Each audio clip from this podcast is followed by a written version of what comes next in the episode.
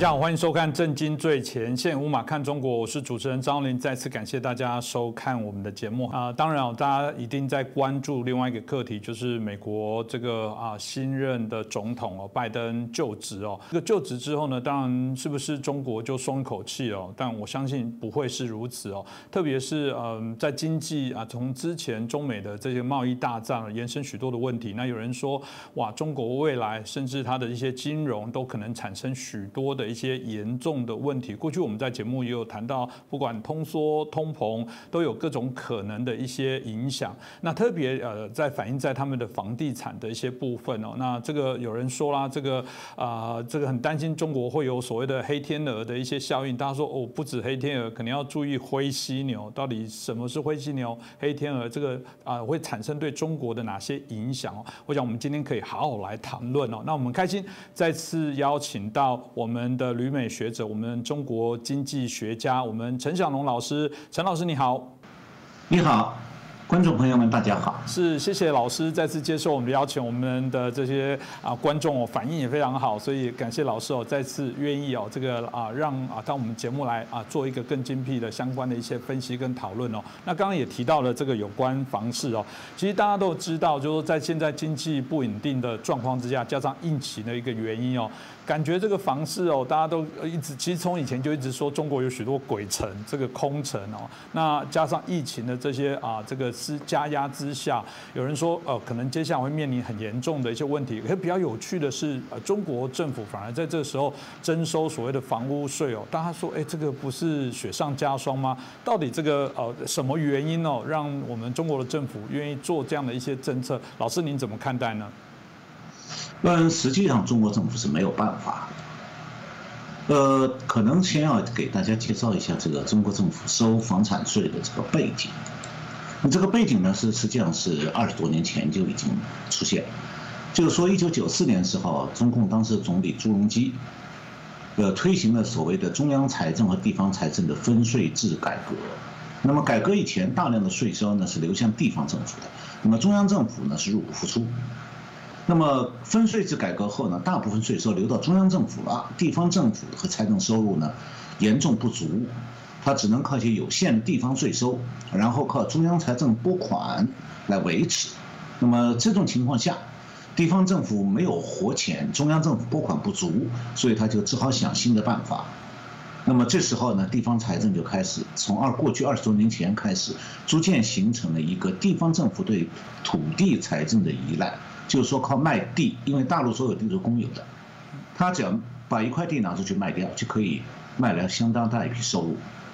用这个收入来维持地方的财政收入，那么其实呢，就这笔收入已经不够用了。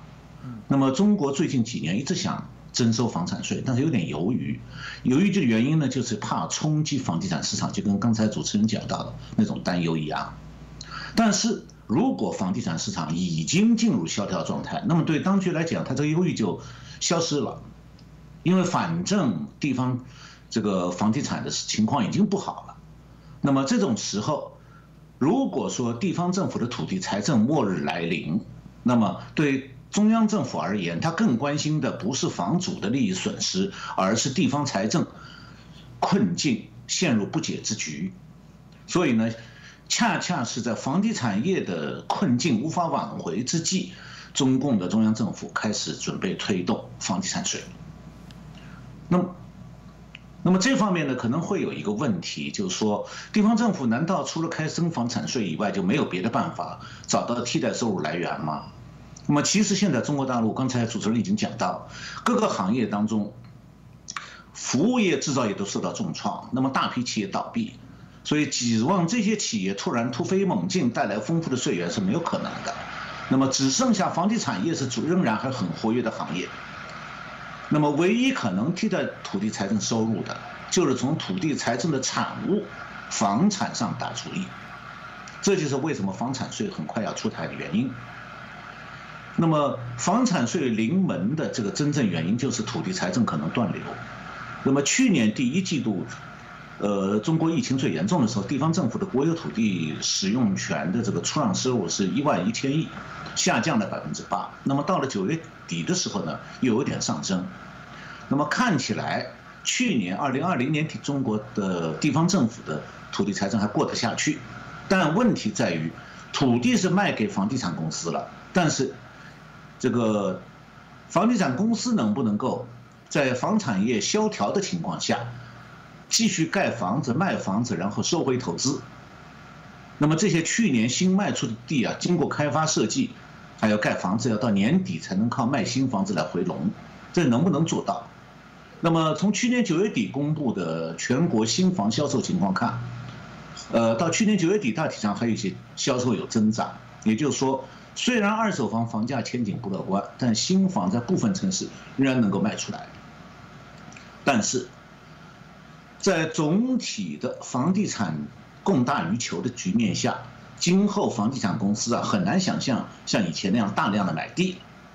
那么，随着房地产公司买地规模相对收缩，地方政府的土地财政也就越来越难支撑了。呃，今年一月十八号，中国的国家统计局公布了一个叫做《二零二零年全国房地产开发投资和销售情况》。那么他提到说，去年房地产企业一共购买的土地比上一年，比二零一九年下降百分之一点一，然后新住宅新开工的面积也下降百分之一点九。这说明呢，房地产市场不行了。房地产公司现在买地的这个欲、这个愿望已经逐渐的开始收缩。那么，如果房地产卖不动了，地方政府卖地也就卖不动了，土地财政就会断了来路。但是呢，地方政府它还要养官员，要支付教育经费，还有地方上各种躲不了的开支，所以地方政府就自然要未雨绸缪。在土地财政收入完全断流之前，就准备开辟新的地方财政的替代收入来源。那如果地方政府现在不开始准备的话，等到地方财政基本上失去土地财政收入来源的时候，就来不及了。那么房产税对中国居民来讲的话，首先是打击的是炒房客，就是很多人炒房子。那么很多城市的房价飙涨，部分原因就是有炒房客在囤房，就是他买了不住。等着等着房价上涨以后再卖，那么导致中国很多城市房价长期是在高位徘徊。那么房产税如果一旦开征的话，它会牵涉到绝大部分城镇家庭的利益。这个税是从无到有的，它会平添居民的财务负担，而且会产生民间和地方政府之间的税负之争。比方讲，这个房子估值应该是多少，高了还是低了等等。所以房产税在中国现在什么时候出台、怎么样出台、怎么收税，会牵动无数人的心，你而且会它和他们的今后的生活水平息息相关。那么从宏观经济的角度来看的话，中共早晚会收房产税，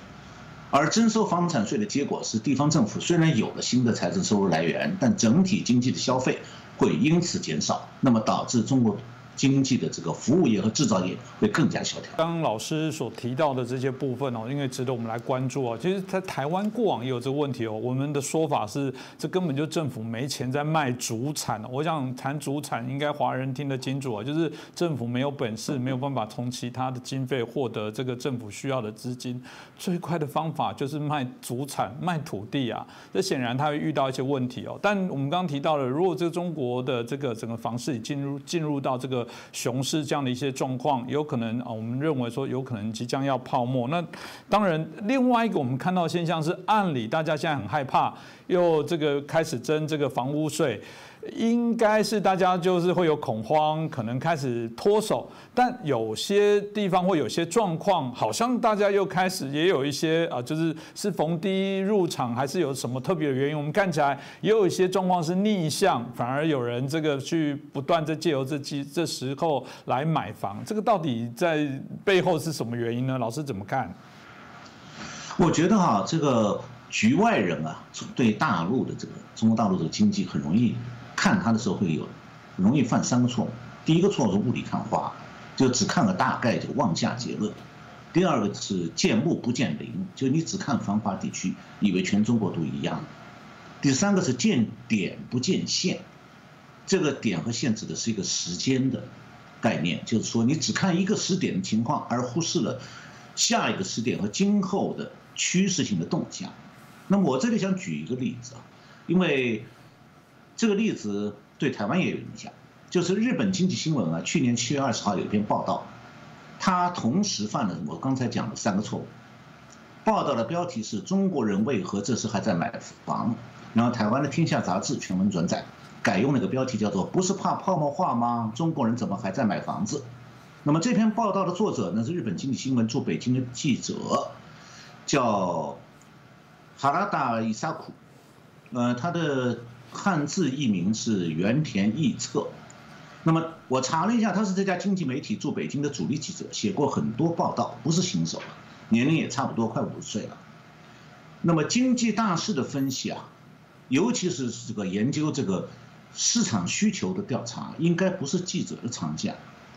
因为记者靠采访几个人，没有办法把握市场的整整体动向。那么原田写这篇报道的时候呢，他只采访了两个房地产经纪，一个买房子的人，就得出了北京的房地产销售十分强劲这样的结论。然后天下杂志一转载，就影响了很多台湾读者的看法。其实，呃，抱歉啊。大家都上当，为什么呢？原田，我就举它里面一个例子啊，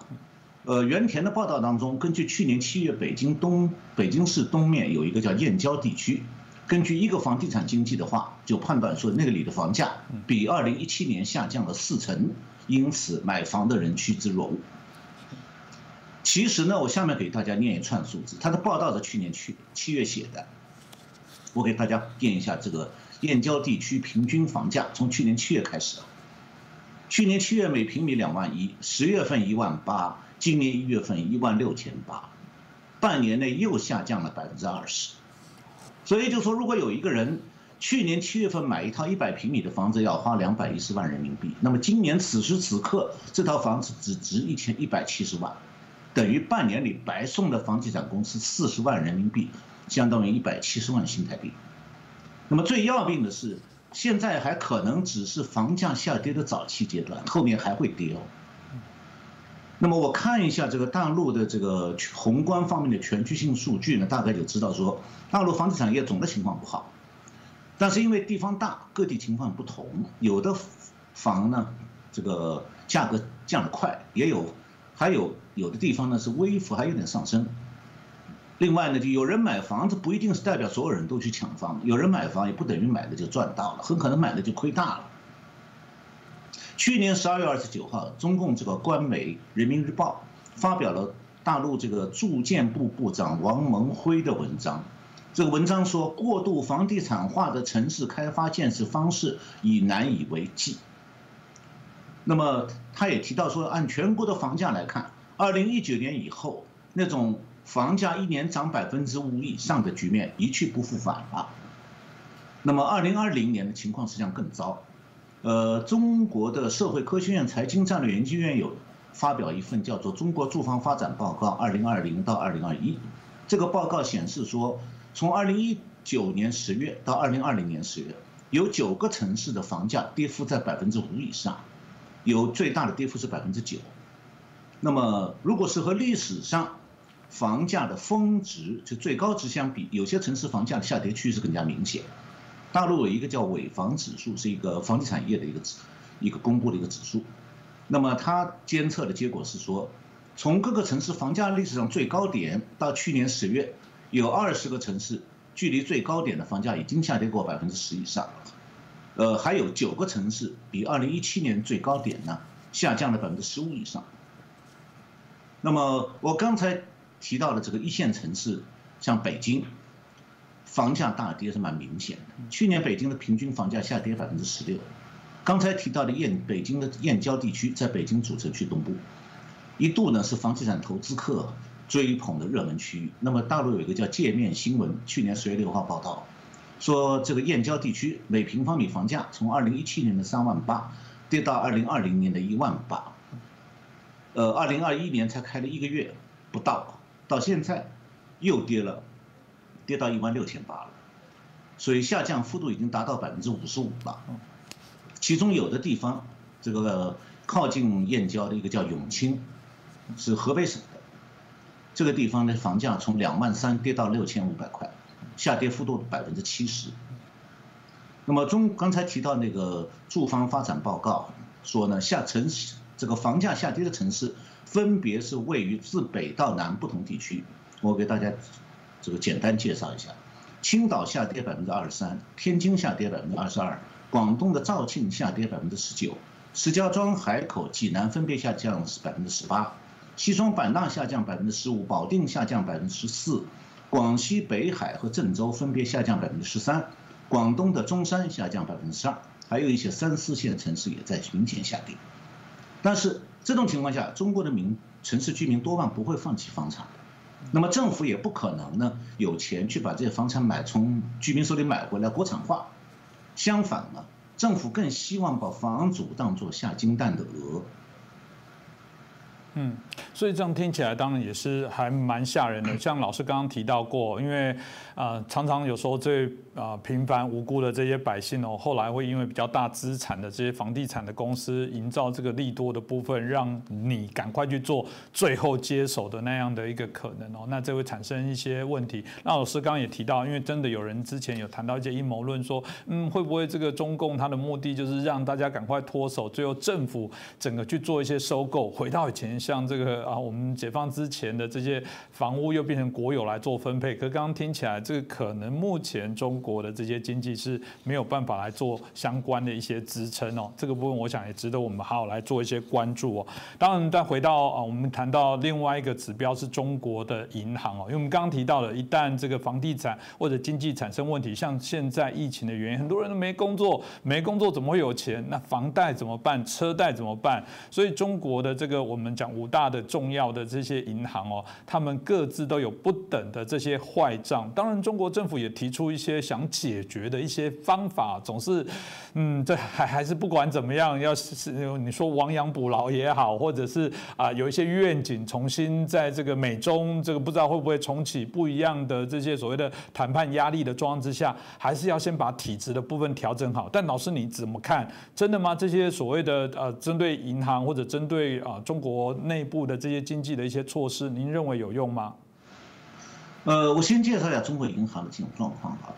这个中国刚才主持人提到中国五大国有银行，我就针对这五大国有银行查了一下它的数据。最新的财务报告显示呢，这五大银行它的利润和坏账都在恶化。二零二零年上半年，至少大陆有一千三百家银行网点或者是以分行。被关呃支行被关闭，那么，二零二零年上半年国有银行合计一共裁了两万六千人。那么去年十月三十号，这五大国有银行公布的去年的三季度财报显示呢，他们的利润坏账都在继续恶化。呃，根据二零二零年中期的业绩报告统计，大陆的三十六家 A 股上市银行，就是在大陆上市的银行当中。三十六家，有十六家上半年员工收入下降，那么商业银行净利润下降百分之九点四，那么还有大量的不上市的银行，那么这些银行有有上百家披露了它的这个财财务报告，他们的利润都显示大幅度下跌。那么中国有一个证券日报，它报道说，现在。中国的这个不上市的银行中，亏损企业的比例高达百分之七十五，四分之三，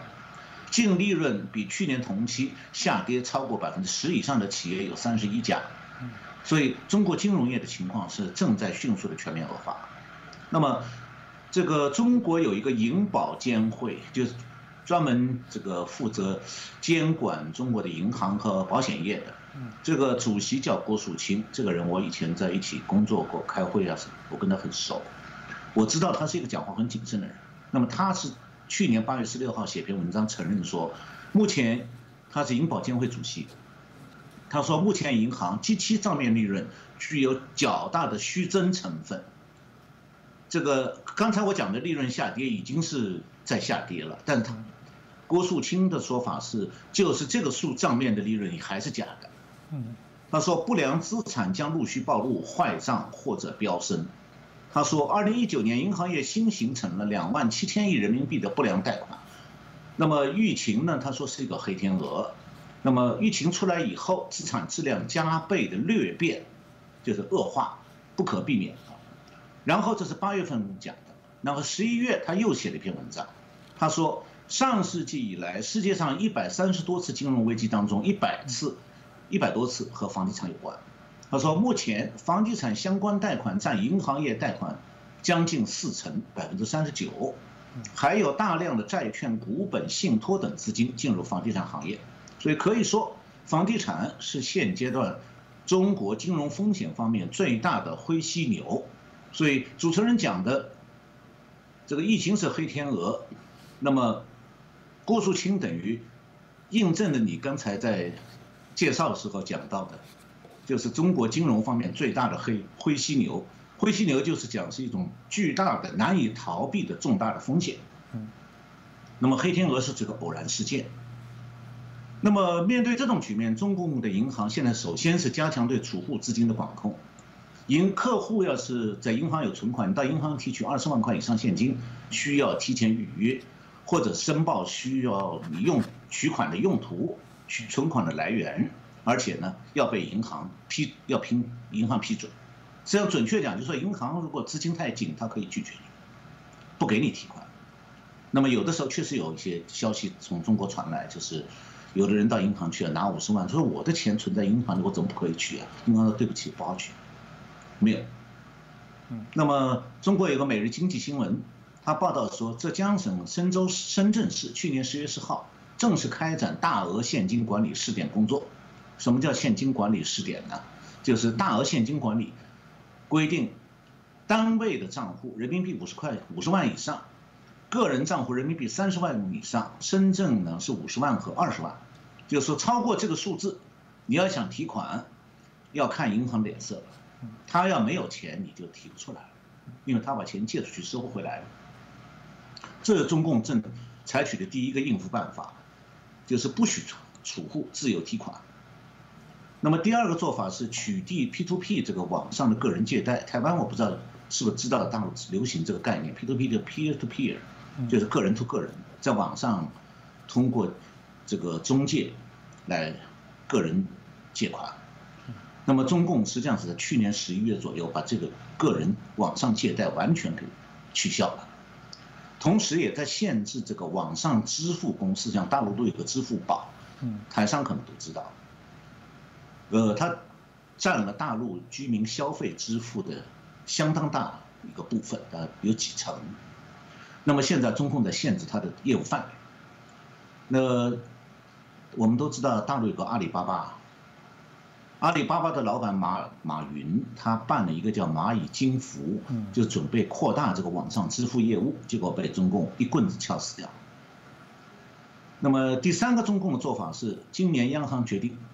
停止饮鸩止渴，要收紧银根，不再给房地产业更多的贷款。下面我再具体介绍一下，就是今年去年的年底，中国的央行和银保监会发出联合通知。给银行的房地产贷款，还有个人住房贷款设上限。它规定是说，给大型银行、中型银行、小型银行和、基层的非银行金融机构分别设两条红线。那么，就房地产贷款占这些银行的贷款总量当中的比例，大型银行不许超过百分之四十，小中型银行不许超百分之二十五，小型银行不许超百分之二十二十二点五。那么非金融机构是不许超过百分之十七点五，那么个人住房贷款也是，呃，上限的比例是百分之三十二点五、百分之二十、十七点五、十二点五等等。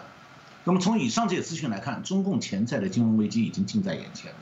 那么主要原因就是房地产相关贷款投放过度。那么今后中共为了保住金融系统不爆发危机，它只能收紧银根，特别是房地产贷款业务要收紧。那么这个对已经进入熊市的房地产业来讲是进一步的打击，要再加上明年可能推出房产税，可以说中国房地产业兴旺的时代结束了。那么靠房地产来拉动经济的这个中共多年来的经济翻增呢，也将遇到更大的压力。那么这种时候，中国只能够把它的拉动经济的眼光再次投射到美国的市场上，希望扩大对美国出口。那么。中美关系未来的变化，就会对中国还有台湾都会产生重大的影响。是，其实呃，老师这就接着老师所提到的美中台三方，当然都是我们啊所有这些华人非常关注的后续的相关的一些变化。那当然啊，这一次啊，这个老师刚好就在美国，就啊一定都很关心这个在这一次的就职典礼哦，到底有没有什么一些特殊的或者你觉得反常的现象？那回到美中台三方哦，呃，大家当然都很担心拜登又回到过往，他这个强调这个一个中国，甚至早期也有人说。这个拜登甚至过往对于这个中国非常的友善倾斜，甚至还曾经说过不一定要来啊有义务来协助防卫台湾等等这样的一些言论，大家也很担心。哎，没想到在这次就职典礼哦，是台湾自一九七九年之后，我们第一位哦这个驻美国的啊这个我们的代表有机会被邀请到去做官吏哦，这是正式的邀请，因为过往可能是透过议员、透过其他方法进去哦，嗯，有点诡辩哦，就搞不太清楚。那当然。拜登许多的一些官员在这个啊听证整个就任前的这些调查里面，嗯，也或多或少表达出他们对于中国重新再做一些评估哦。老师你怎么看？不管是在就职典礼一些状况反常，或者是美中台三方的关系，您怎么分析呢？那我首先讲一下今年这个，也就是今天我们现在在录影这个时间呢，还是。这个美国东部时间，嗯，一月二十号的晚上，那么这个今天的下午，在美国这边，拜登实际上算是完成了他的就职。那么我先说一下拜登的处境。呃，这里打一个小广告，呃，前两天我在台这个香港的《苹果日报》上写了一篇文章，用的是比较委婉的笔法，那就是美国前任，就现在已经卸任的情报总监。向国会的参议院的情报委员会提交了一份报告，明确指出说，情报部门内部，我相信主要是中央情报局内部，呃，其中的分析中共去谍报活动的人，因为反对川普，不愿意把这个拜登与中共的联系公开化，导致呢这个中共对拜登政府的影响这个层面的问题被低估了。那么情报总监是不同意的，所以我在文章里把这两方面情况都介绍了。这里我就是顺便说明一下，拜登其实他和中共是有勾兑的。那么就说白拜登今天就职这个日子，他的处境是什么呢？我用两句话来概括一下，就是华府在今天是在紧张中保持了平静，在平静中显示出反常。那么所谓紧张，是说民进民主党表现出反常的恐惧，他既怕选民也怕军队。那为什么怕选民呢？是因为现在美国有将近八千万的创普选民非常伤心，他们看到美国这个民主制度能这样脆弱不堪一击，那选民的政治权利轻而易举就被一批政客、官僚、技术精英和文化痞子结成一个联帮伙，就剥夺得一干二净。那么民主党非常害怕这些选伤心的选民挺身一搏。所以，民主党的参议院议长呢，前几天特地找到美国国防部，要求加强保护。但是比较反讽的是说，真的，国防部派了全国各州的国民警卫队到了华府，两万五千人。结果民主党又害怕了，怕谁呢？怕军队，因为美国的这个联邦调查局，查了一下，这个联邦调查局很吊诡，他不敢调查选举舞弊哦。叫他查，他坚决不查，但是他对抵达华府之前的军人进行政治审查，他很勇敢，而且动作很大。那么结果的是，他不但查这两万五千军人的每个人的背景，查他们去年投谁的票，还查他们的电邮和社交媒体上的言论。结果有十二个军人因为被认为政治上不可靠，被剥夺了执勤的任这个任务。而且呢，据说民主党还对知情的军人实行枪弹分离，就是你有枪是假吓唬人的，里面没有子弹，不给子弹，因为怕枪口倒调过来对着主席台了。嗯，那么这种事事情，中共也有类似的做法，所以我说他是紧张。那么在紧张中的所谓平静呢，就是说，社交媒体上是有一些美国的人希望创不出打出最后一拳，让民主党的领袖们人仰马翻。但是这些猜测没有发生，所以说是紧张当中的平静。那么反常我归纳了一下，大概有六个反常。第一个反常就是美国历史上第一次有一位不是真正通过选票而上任的总统，这是反常的第一个。呃，川普总统的总统助理有一位叫做 Peter Navarro，他是卸任前发表了三份关于选举舞弊的正式报告。那么第三份的报告的标题是“是的，川普总统胜选了”，案例、证据和统计报告。英文标题呢就是 “Yes, President Trump won”。The case, evidence, and statistical receipts。那么这些报告呢，都是实锤的这种，呃，完全的这个关于真相的披露。那民主党呢是沉默以对，不加反驳。这是第一个反常。第二个反常就是这次就职典礼，白宫声称说，因为受到疫情影响，要改以国情咨文的规模来进行，就是人数要少。那么拜登上任的这一天，就今天，来宾客和这个民众大量是减少了，民众不能夹道欢迎了，但是多了两万五千国民警卫队，那么华盛顿呢就变成了军营，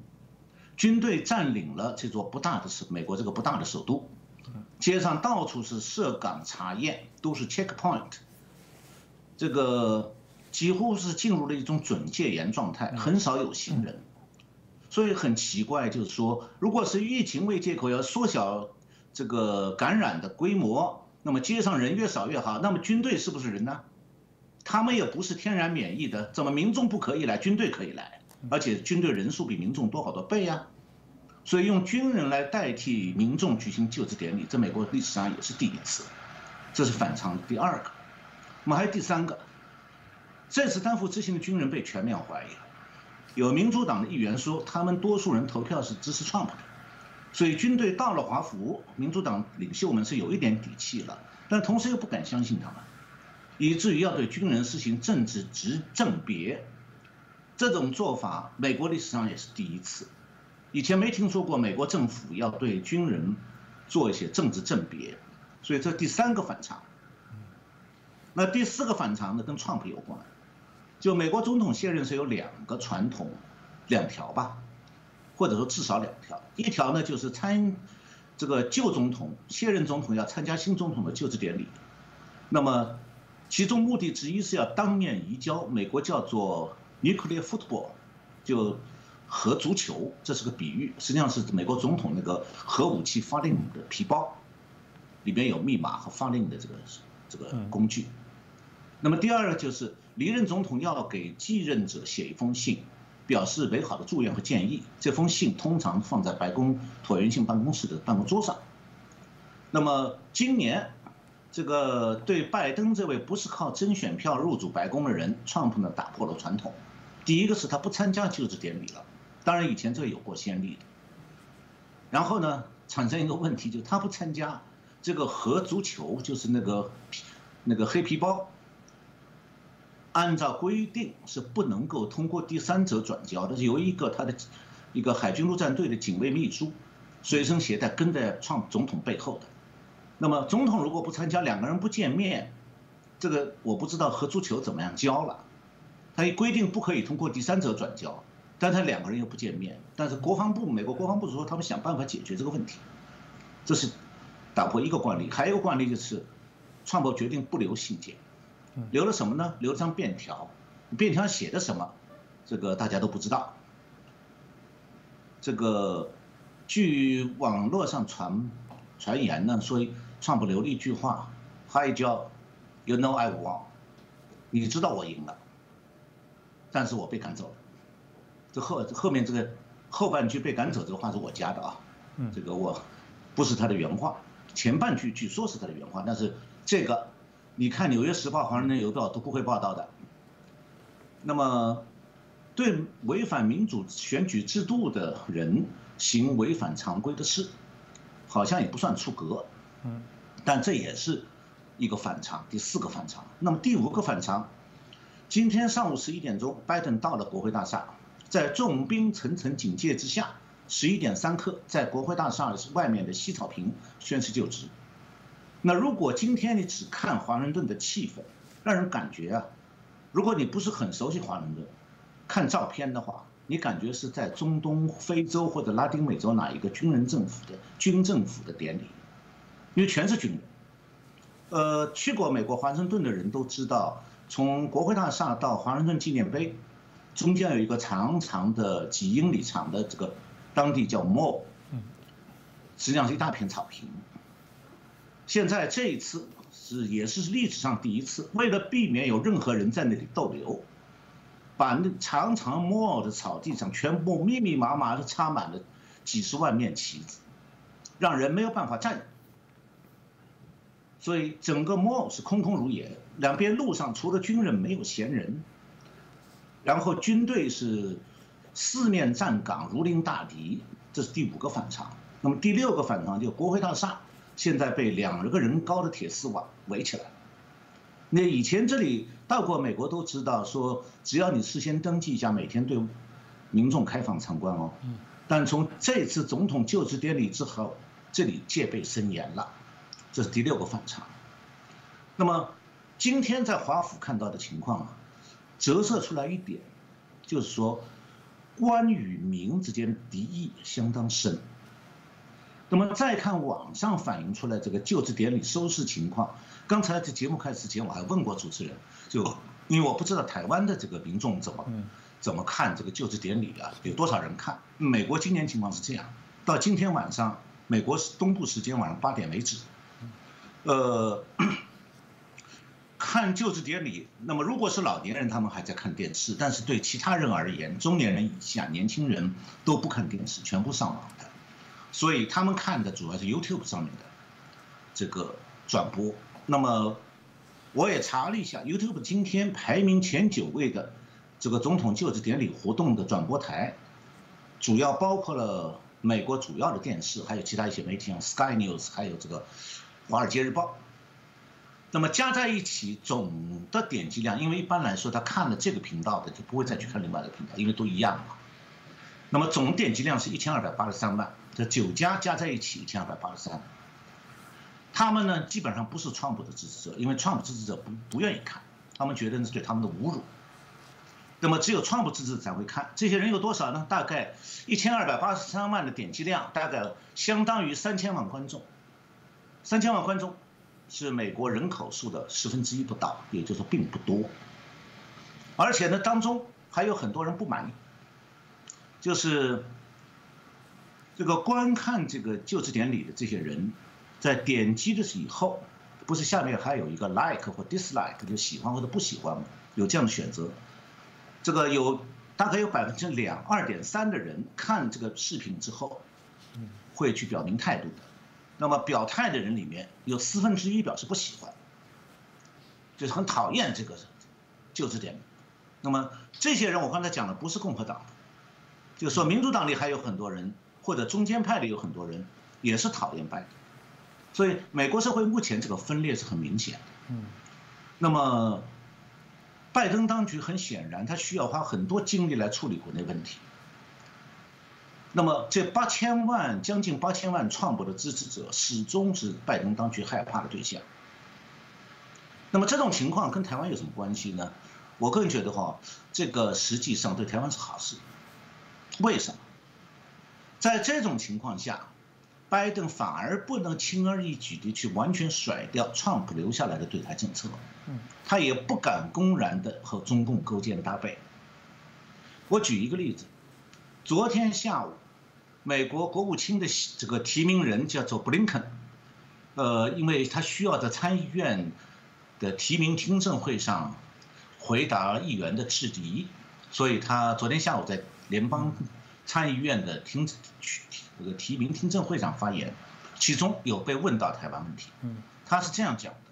他说中共确实是美国的最大挑战，他肯定。即将卸任的川普政府对中国采取强硬方式是对的，但是在一些政策和做法上，拜登政府会联合盟友来对抗中共。这个话听讲的很含混，其实我把它解读一下，就意思就是，他只是强要面子，因为拜登当这个川普当局已经把有用的盟友都团结起来了。那拜登想拉拢的是谁呢？是所谓欧洲国家。那些是什么？像德国、法国是没有用的盟友，帮不上什么忙。像德国整天在和中共在那里眉来眼去。当然，我们还要看到一点，拜登由于国内的压力，他不敢太胡作非为，他还可能会穿规败随，就川普定的规矩，他会大体上追随，能走到这步就不错了。但他是不可能走得比拜登呃川普更远的。因为他同时还受到美国国内拥抱熊猫派的钳制，嗯，所以我估计呀，拜登在上任以后一段时期内，他不会和中共有明显的这个勾兑，不会明显的勾肩搭背，呃，但是他可能私下里会和中共眉来眼去，因为他就有这个历史，也拿过中共的钱，那么。其实，如果说川普连任的话，拜登是有可能被弹劾的，因为他其实有卖卖国罪的嫌疑、叛国罪的嫌疑，这个拿中共钱的证据是有的。那么从这些方面来讲的话，呃，这一次呢，主持人开始提到了这个，实际上这个蔡总统在今天就是美国上午时间，也专门在推特上发发表推文，祝贺了拜登当选。然后肖大使也专门被美国这次就职典礼委员会邀请，打破以往的惯例，参加了这个这个就职仪式。呃，从这方面来看的话，目前美台关系还算是稳定的。我们希望它能够进一步稳定，但是我觉得希望美台关系能够有比川普时代有更大的突破，恐怕是幻想。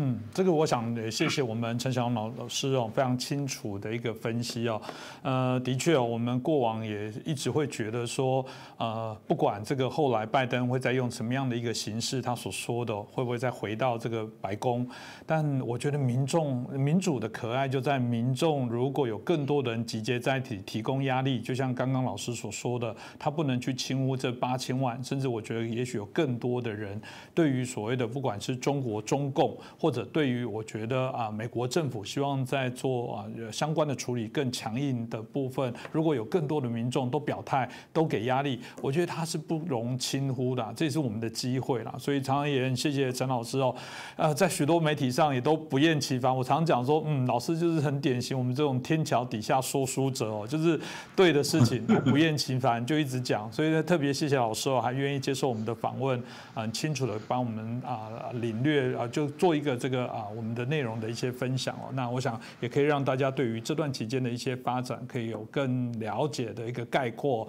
我们再次感谢中国经济学家，也是旅美的学者陈小农老师哦，这么清楚帮我们来做一下有关在这一次哦美国总统大选就选后的一些啊现象啊，特别也谈到了有关中国经济后续相关的发展，会不会因为这样的一个美国总统替换之后有些改变哦？那更好的消息是，未来我们陈小农老师会每周跟我们来连线啊，针对有关这些相对应的一些啊经济的或中国议题的相关的报道。部分我们都会不断来请教他，所以这对大家来讲，喜欢陈小龙老师的朋友哦，可以锁定我们的频道，我们会有更多啊更精辟的这些问题来请教老师。当然也欢迎大家来收看，帮我们点阅、转传、按赞啊，给我们留言，给我们鼓励，让我们的节目可以做得更好。再次感谢大家的收看。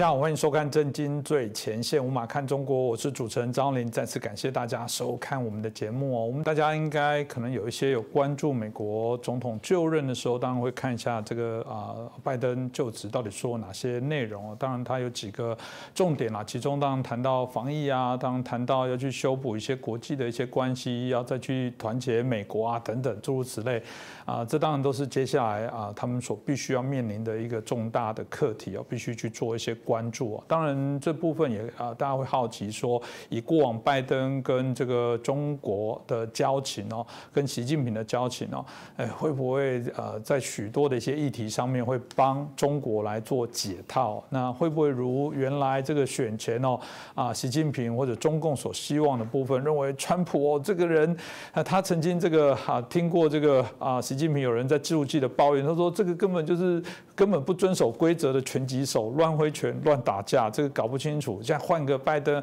会不会稍微回到美中关系的正常？真的会这样吗？我想我们值得好好来关注哦。那今天很开心邀请到两位来宾哦，第一位是我们啊总体经济学家，我们吴家宏老师。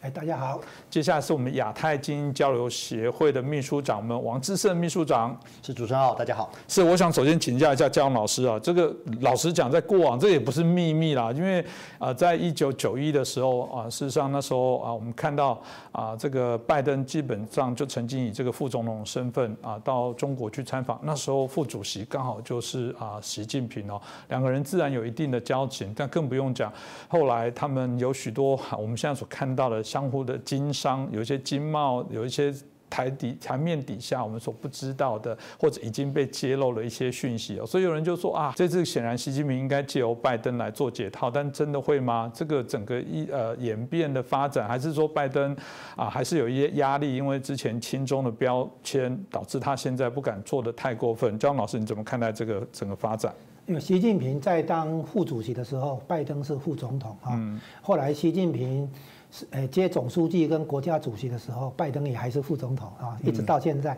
拜登算是举行了就职的仪式，变成美国总统。嗯，那所以呢，就这一段时间的那个双方的来往，是习近平跟拜登之间算是老朋友啊。嗯，而且据说有一次习近平跟拜登之间哈会谈了十个小时，或者就是很长的一段时间哈，所以他们两个之间不不是不是陌生的，不像川普，川普是上来上台以后才跟习近平有来往。所以第一次见面是在二零一七年，哎对，那不是那个拜登的话，很早就跟习近平哦打交道了哈，双方互相那个访问很多次了哈，所所以我们第一个说哈，就是拜登是习近平的老朋友啊，或者反过来讲，习近平是拜登的这个老朋友哈，这个应该是成立的哈，这是第一个，很这个很简单。第二个，中共或者习近平这边投资在拜登身上是。哎，比如说二零一四年、一五年那个时候就开始了哈，嗯，也就是说已经有几年的时间了，是啊，就是说那个跟他建立交情哈，然后后来有一些交易嘛哈，嗯，就是拜登的儿子那边透露出来的交易，啊，比如说诟病一些公司，中方哎出一笔大钱啊，诟病美国的一些公司，那这些公司呢可能有一些专利的技术，有军事用途的技术啊等等等等哈，当然后就是我们俗称所谓的利益输送哈。那这里面也有一些那个被曝光出来的啊，然后再来呢，就就是说，我们现在整个说一下，就是说，习近平有拜登的把柄，嗯啊，那拜登的把柄呢，第一个包括贪污的部分，或者我们叫利益输送啊，中心的称呼叫利益输送。第二个呢，就是选举的舞弊，选举的舞弊是中共这个自己有介入，他中共自己心里明白嘛啊。第三个呢，这些交交易里面哈。有涉及到危害到美国的国家安全的，啊，一些敏感的军事技术，也也把它输送或转卖到中国那边去的哈，这个部分叫做卖国，啊，叛国罪卖国。再来那个就是可能会有一些性招待，被被拍下来，当做把柄，啊，所以总共有四个四个呃方面的哈。那这些把柄的话呢，这绝对不是说我们台湾这边能比得上的啦。哦，就是中共玩这一套的话，这个也是从他内部的经验延伸出来。他把外宾请来北京访问，大好好的招待，啊，然后晚上还有一些款待，对不对哈？然后这些东西都是要作为证据的，都是把柄了哈。然后这个因为这个原因，所以我们会很简单的一个看法就是，中共对于拜登的上台，嗯，不但会很高兴。其实是到了喜出望外啊，就是这这种这种情况。那这个是要追溯到川普上任的第二年，二零一八年三月开始，诶发动这个对中共的贸易战，然后中共一直在抵抗，一直在抗拒哈，大家都看得到，拖了两年的时间，在二零一九年的十二月十三号达成协议，隔隔一个月啊，那个二零二零年的这个一月十五号在华盛顿签约，那折腾了这个快两年的时间，习近平一路在抗拒，先说好好好，到最后又翻又翻脸哈。然后引来川普不但加码，那个时候我们看哈，纯粹就贸易失衡的调整，中方因为对美国享有庞大的贸易顺差，所以理论上调整贸易失衡，做一些配合的动作，其实无可厚非哈，不需要这么抗拒。现在我们事后来看，中共手上有拜登，有病毒，还有 Dominion 计票机，他可以把川普干掉，所以他咬紧牙根撑过美国的中期选举。撑过这个，拖到这个二零二零的大选，原因背后的原因在这里，说不定中共还有更多的武器，哎，更更多的那个那么这个可以控制的把柄了哈。所以呢，对中共来讲，战略上的最高目标是把一个反中共的川普政府干掉。嗯，好，那现在他们表面上哈，至少表面上，他们已经实现了这个战略目标。所以对习中共来讲，对习近平来讲。拜登的上台啊，绝对是好消息啊，对他们来讲。然后呢，这个已经看出来，这个据说哈，川普会调派大这个军军队到华盛顿。原来大家以为说，嗯，是不是要对这些舞弊的哈、叛国的、贪污的要来逮捕？嗯，现在发现也没有逮捕，对不对？哈？因为实实际上，川普既没有启，就是没有启动戒严，也没有启动反叛乱法，也没有宣布进入紧急状态。就说没没有根据这些来做一些，诶大动作哈，那现在看出来，就是原来这些军事部署超乎常规的军事部署，哦，不是我们以为的那个剧本，就是说要做逮捕用的，而是可能有一些所谓的会抗议的团体，包括所谓黑命贵，包括安提华，嗯，可能还有其他。既然不是去做逮捕，对不对哈？嗯，至少现在还没看到是逮捕。当然，也许过也许过两天会有了哈，但是它的一个用意，据说就是预防有可能这个军事上的冲突会爆发，好，包括有一些人说一些海上的船只、货柜船里面可能有飞弹，所以据说爱国者会战都派到 DC 去嘛，哈，所以呢，这个军事部署表示说，川普这边在预防万一啊，预这超前部署然后用我们的话讲就超前部署，所以呢，美国对中共的这个。提防现在哈整就是拉得很高，就是对中共的不但介入美国大选，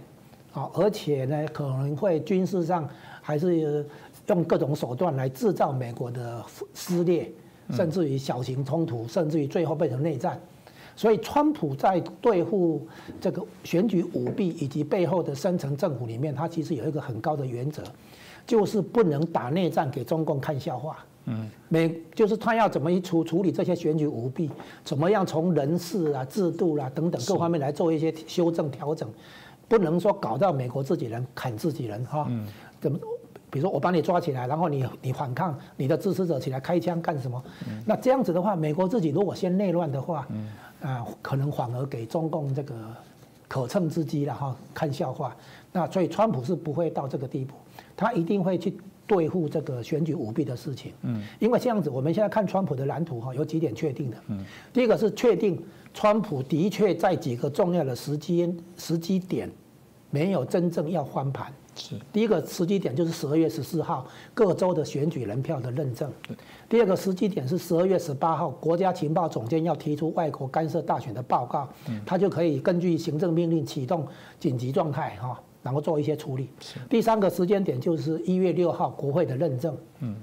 这个这里大大家以为这里就该换盘了吧？哈，努你的所有换盘努力应该表现出来了，结果没有。然后最后一最后的最后就是一月二十号。嗯，哦，总总统宣誓就职的日子，你总应该有一些大动作了吧？比如说，哦，宣布戒严啊，军管啊，哦，还是反叛乱法启动啊，逮捕啊，什么都没有。所以现在已经可以确认，就是说，川普没有要翻盘。嗯，就是没有要在这些时间点上翻盘，但是这不等于川普不翻盘啊。就是说，川普第一个我们看到哈，他没有认输，他没有放弃，嗯，然后呢，他还在据说哈，在白宫的那个桌子上，椭圆形办公室的桌子上留了一张字条给拜登，叫做说哈，就是 Joe，you know I won，就是你知道我是赢的，嗯，啊，就留了这么一张字条在桌上，这个意思是就是说，川普从头到尾没有认输，从来没有说过移交政权啊给拜登，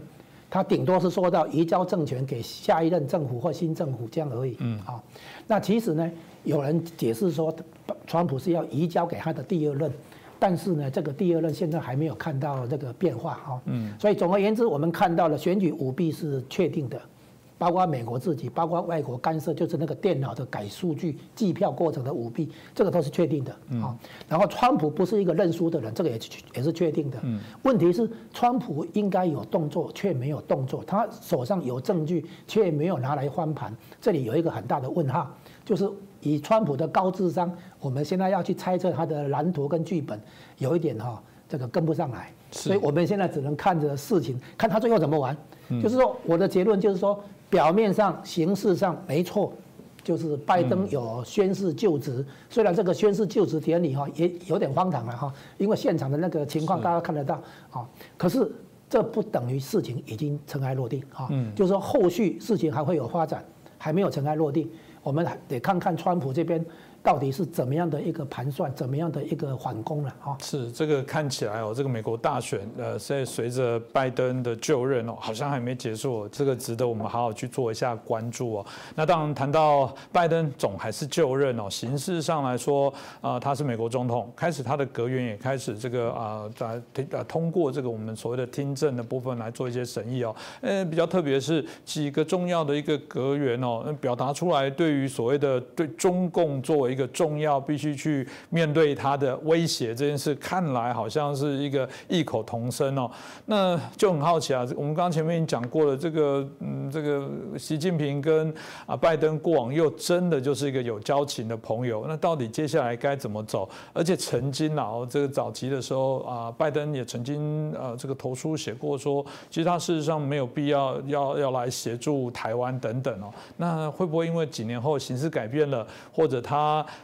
呃，觉悟了，或者有其他的原因，形势比人强，我不知道这个到底要该怎么来看待拜登就任后啊，台美之间相互，或者是即便是美中台三方的关系，这个秘书长怎么看？是没有错，就是从刚刚主任所提到的哈，呃，大家对拜登在这个台美关系上面相对而言比较没信心，或者是就从刚刚那个张老师所提到的，拜登长期来跟中国，特别是跟习近平的友好关系，会让大家对他的这个未来的对中政策打上一个很大的问号哦。那也没有错，呃，Joe Biden 在二零零一年的时候，事实上他是非，他是美国史上最年轻的这个议员，国会议员，但是是最老最老的总统，所以他事实上参与了从呃这个台美断交一路到现在走到今天的。的变化哦，那这一段过程当中，我相信，那他又是长期在外交系统就是这个这个的参议员，所以我相信他对外是在他自己的认识跟熟悉度的。他在二零零一年确实是有投书哦，认为说呃这个不应该对台湾有所让步，特别是没有义务协防台湾。不过那个时那个时空背景哦，那呃和现在时空也是有点点不一样，这个我待会再提哦。那也刚刚焦老师也提到，没有错，他跟习近平之间。确实有着相当呃友好的关系哦，包括习近平当时是这个国家副主席的身份，在二零一一年的时候到了美国，那当然大家都知道他是未来要接任总书记，所以就是由拜登全程陪着他。当然也当然呃一种说法是就近观察习近平，可是我们后来会看到呃 WSJ 就是华尔街日报也说，基本上他们大概全美国都都误判了习近平哦。那呃 Joe Biden 二零零二零一零二零一三年。到中国去的时候，也是他本来跟习近平之间就是在北京的小巷子里面吃呃吃吃面啦看一些亲民的样子啦。然后本来跟习近平应该是半个小时的会晤，硬是讲到两个小时等等。但这种讯息的释放，大概好像都要要营造一种习跟拜之间是有亲密友好的关系。我只能讲说，此一时也彼一时也。即便我个人认为，就刚刚江老师没讲，没有说，即便他个人有很多的包袱把柄。甚至自己的主观意识上都倾向习近平。可是你光从一月十九号他所提名的五个主要的这种国安的呃这个呃官员哦，在参议院的听证会上，对于被质疑到的中国的这个立场和表现的时候，我们会看到这个强硬是一个比一个强硬。他开玩笑讲说：“你把眼睛蒙起来，听这些人讲，以为是川普团队。”你觉得林肯讲的跟蓬佩奥讲的好像没有差别？对，你以为是川普团队。就事实上，就是说，美国这两年在川普的主导之下，那个。对中国的风向跟意识已经不能讲渐渐是已经完全觉醒。那我认为拜登即便心里面可能有千百个不愿意哦，他可能也不不不不敢轻易的去展现出来。当然，我们承认或许在一些小细节的地方会有一些调整，但是。大的方向，我觉得是回不了头的，这是第一个哦。那如果有兴趣，可以看那五个那五个听证的过程当中，我比较讶异是连叶伦财政部长哇，那那个强硬的程度，其实蛮让人讶异。是在经济的比较像人权委员会，对，说在经济上面他绝对不会退让。那我觉得一个叶伦，一个戴奇，我光中国期待说，哎，拜登上来之后，能够在贸易在经济上面跟美国回暖，看起来是遥遥遥无期哦。那更不用讲这个安全部门的这些官员们。哦，这是一个区块，所以我认为那个结构哦会去制约，而且第二个不要忘了，谁在问参议院的这个这个听证，嗯，那也代表什么？参议院问这么尖锐的问题，包括问到台湾的问题的时候，这代表什么？代表美国的国会部门对于行政部门在这个议题上面是盯大眼睛在装大张张大眼睛在盯着你的，那你。即便我们知道美国毕竟还是 check balance 一个一个一个民主政体，那你说这些国会部门，特别是呃以众以佩洛西为首的众议院，哦，那还有现在看起来也很强硬的参议院，你说他们会轻易的让拜登的行政部门呃能够呃这个轻易的走出川普已经设定好的这种抗中或者是？这个这个反中的的这个结构吗？我觉得也有困难。所以你看，从结构面来看，还有从美国整个内部的情绪来看，我觉得此一时也彼一时也。那拜登的这个人，他本人到底怎么样？我不知道。就像我更担心的贺锦丽，我也不知道他到底对中国到底有。有多么深的这个复杂的关系，但是我宁愿相信民主制度当中是有一套有效的制约跟这个游戏规则，是可以在这种呃领导人的的决策上面去做制约的。哦，这是一个区块，所以我认为就是说。呃，这个在现在这个情况之下，呃，跟二零零一年、二十年前是完全截然不同的情况。也就是说，如果呃，这个中国它要持续穷兵黩武的在亚太周边这个呃冲撞、发动战争，不管是台海、东海、南海，我认为美国会更积极的协防跟这个呃介入。哦，那我们特别看到，在今年，事实上，我觉得呃。川普已经奠定一个非常好的基础，就是把所谓我们常俗称的五眼联盟，或者他把所谓的亚这个亚太的小北约，其实那个雏形已经出来了。那我们看到二零二一年的今年，英国、法国、德国其实都去年都已经年底都已经相继表态，要把军力投射到亚太地区。你说拜登他不会利用这个机会，跟欧洲国家做更好的结盟，在亚太地区上面，呃，有效的、更有效的防堵中国吗？我认为至少以美国的利益来讲。他们绝对不会放弃这样子大好的机会，所以我们必须在讲说，川普做了垫好了一个很好的对于抗衡中国或者是围堵中国的布局。那拜登在这样的布局下面，我觉得刚刚讲在美国国内跟。这个国内民意跟国会的制约之下，我觉得他不得不要在这个轨迹上面继续前进。是啊，这样我们看到美国的状况的确还是有很多的不同面向。你刚刚特别提到副总统贺锦丽，如果大家都知道他就是非，然后跟亚，那亚就是印度，中国跟印度关系不好啊。如果从这个角度来看，你觉得他真的会很挺中国吗？或者是呃，刚刚讲的，可能也许呃他们会用别的形式来走，那个强度不一定是我们期待的那个。应对应呃硬碰硬的方法，但会不会用软中带硬或其他方法，值得看啊。这部分一样延续这个问题，请教嘉荣老师啊。因为对啊，这个美中台三方经过这样子的调整，一中政策，当然香港的议题，我觉得它还在。然后这个这样，我们今天没有特别谈香港议题，这个总是拜登政府上来，他还是要去面对啊。现在还在逮捕啊，有人这个黎智英还在被抓，那个真是夸张。所以有人称他这个，如果这个中国在这样。中共在这样乱搞，人家说你在培养这个让黎智英变成未来这个香港的曼德拉等等，都有很多的部分。到底拜登要怎么去拿捏那个？就刚刚讲的，他又有私交，但台面上、形式上，像刚刚这个秘书长讲的，又有一个框架逼着他走。江老师，你怎么分？你，怎么看呢？啊，我衔接王秘书长刚才的话题哦，我们来继续探讨一下一个大问题，叫做美中关系之下的美台美台关系，嗯，还有呢，美中关系之下的两岸关系，是，我们就没有单独的两岸关系了哈，嗯，两岸关系其实是美中关系下的一个展开了哈，然后呢，现在我们要先提一个概念，叫做美国人经常提到的哈，处理台湾也好，处理中国大陆也好，叫做战略模糊。嗯，这个战略模糊的，它是两面性。嗯，它让中共觉得美国会干预。嗯，所以呢，不敢对台湾那个太哎，就是采取冒军事冒险。他要让中共相信我会管啊，我会介入。可是又不能让台湾这边觉得说美国会介入，美国一定介入。啊，为什么？就是跟民主党、共和党其实都有一样的，就是美国不希望被小国拖下水。嗯，好，美国不希望被台湾啊的的一个比较，就是说管不住啊，然后呢冲得太快，冲得太猛，把美国卷进来啊。那原因为什么会这样？为为什么美国要担心被被卷进来？因为美国不可能放弃台湾，美国不能丢掉台湾，所以呢，如果台湾这边真的有什么大动作的时候，他还是得保护台湾，所以呢，他就要去约束台湾，避免台湾这边因为内部政治的这个。统独斗争哈，然后引出美国被迫卷入的这样的一个风险，所以它的战略模糊是两面性的，它让台湾这边担心美国不一定介入，嗯，他让中共那边相信美国一定会介入，嗯，这样呢，中共不敢冒险，台湾不不会太冲，这样的话，两岸的那个所谓现状哈就可以维持，是。这个就是战略模糊背后的操作的意思啊，哈，然后呢再来，民主党现在都被人家认为说你拜登哈是中共扶持起来的。啊，虽然这个美国人会觉得很丢脸哈，但是目前看起来这样的说法是成立的，所以人家就会说，民主党或者拜登政府会先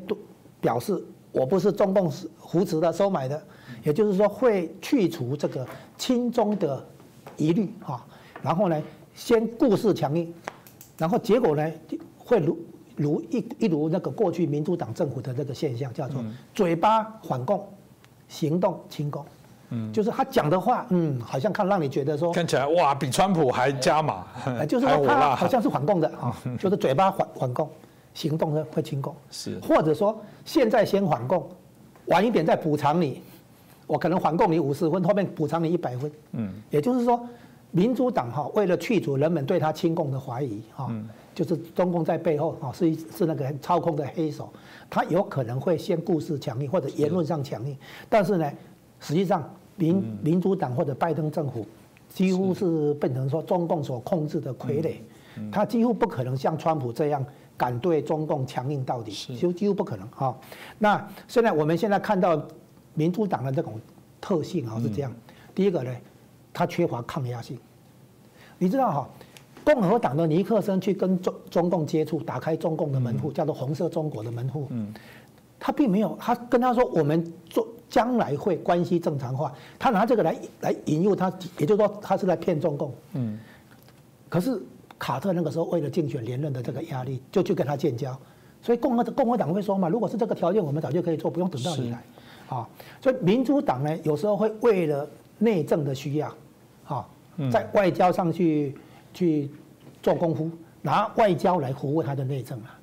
他他的优先是内政，不是外交，所以他的外交有可能为为内政来服务了哈，那有可能就管不了那么多了哈，就有时候就会牺牲到台湾，是那个情况下国会看不下去才有台湾关系法的那个提出了哈，那台湾关系法是两党一致接受，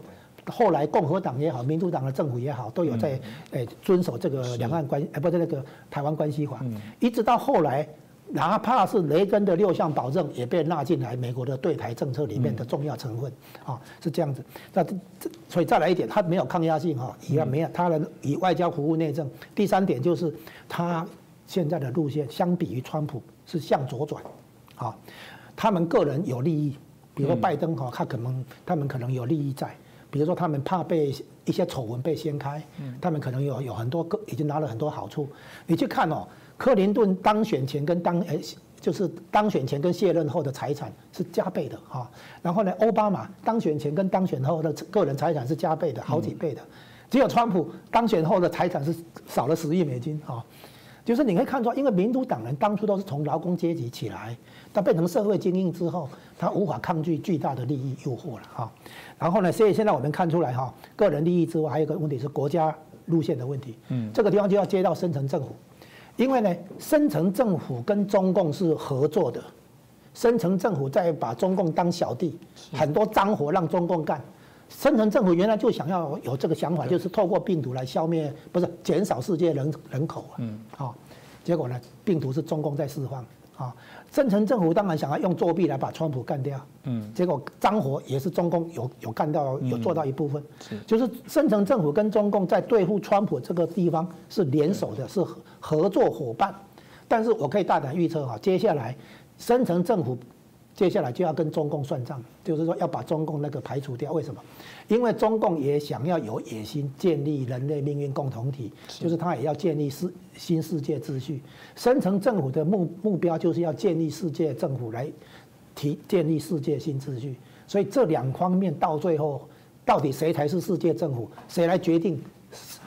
世界新秩序？啊，新的世界秩序，这两方面会会打一场总冠军赛哈，就是打一场。这么，所以我说，接下来深层政府可能会开始来对付中共。是。可是，在这个前之前的话，两方是合作的，在推翻川普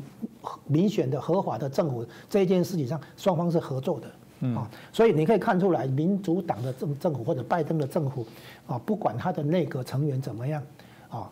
很多太很多立场，嗯，不管对中共如何坚定了哈，不管表面上看起来怎么坚定，最后可能都会变成软脚下。是。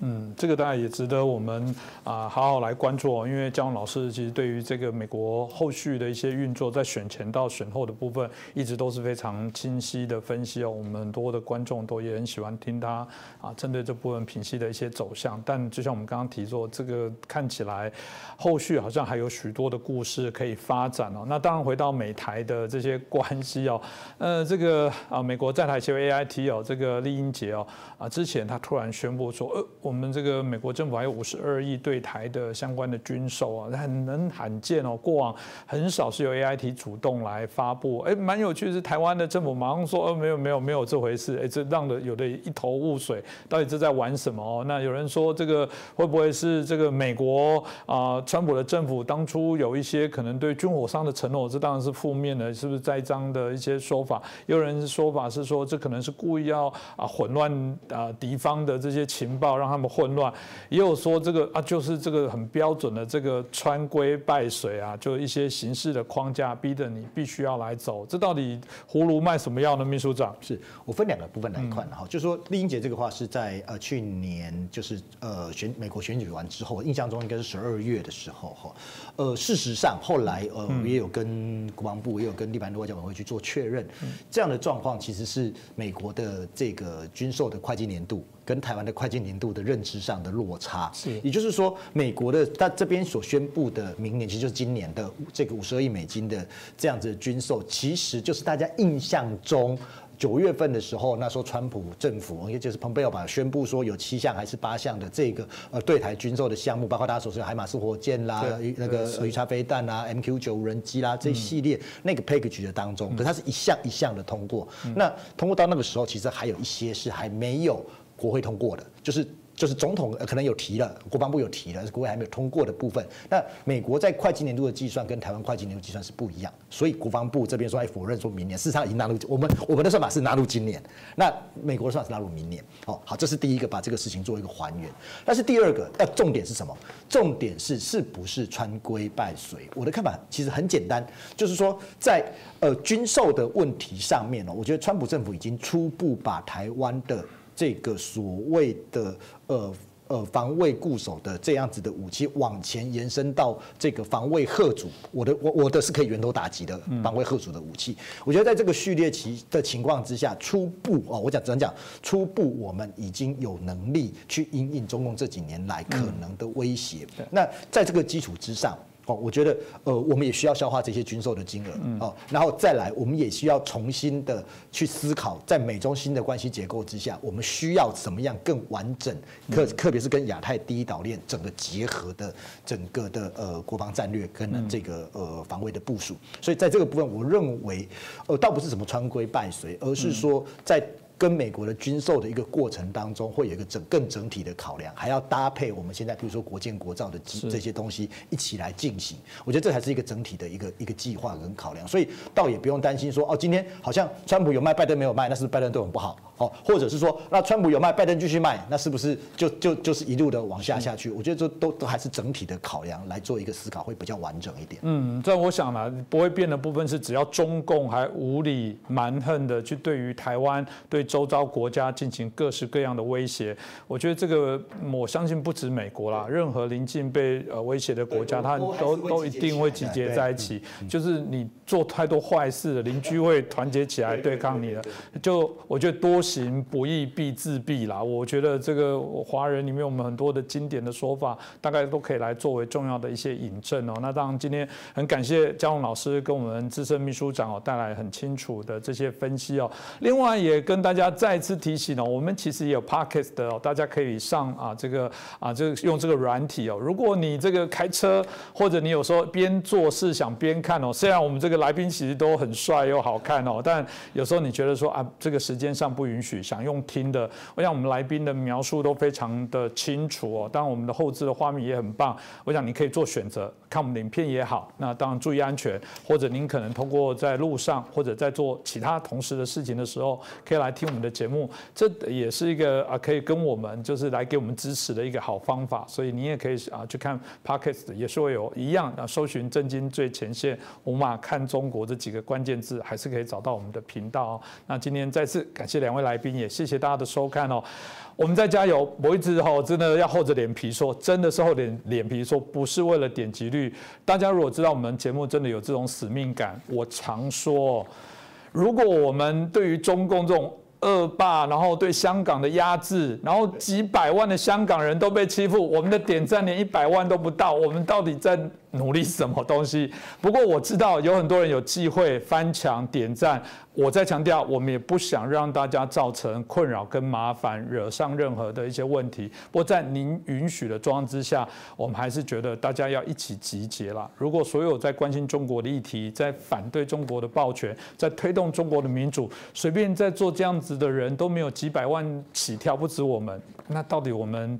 我们怎么去对抗那个？几千万党员的中共呢？那我觉得大家要一起再努力加油。那我们的来宾都这么勇敢的上台面上讲话，他们都抱定不去中国了，你就可以讲 他们的牺牲都更大了。那我们也希望你们帮我们一点忙。那再次感谢大家。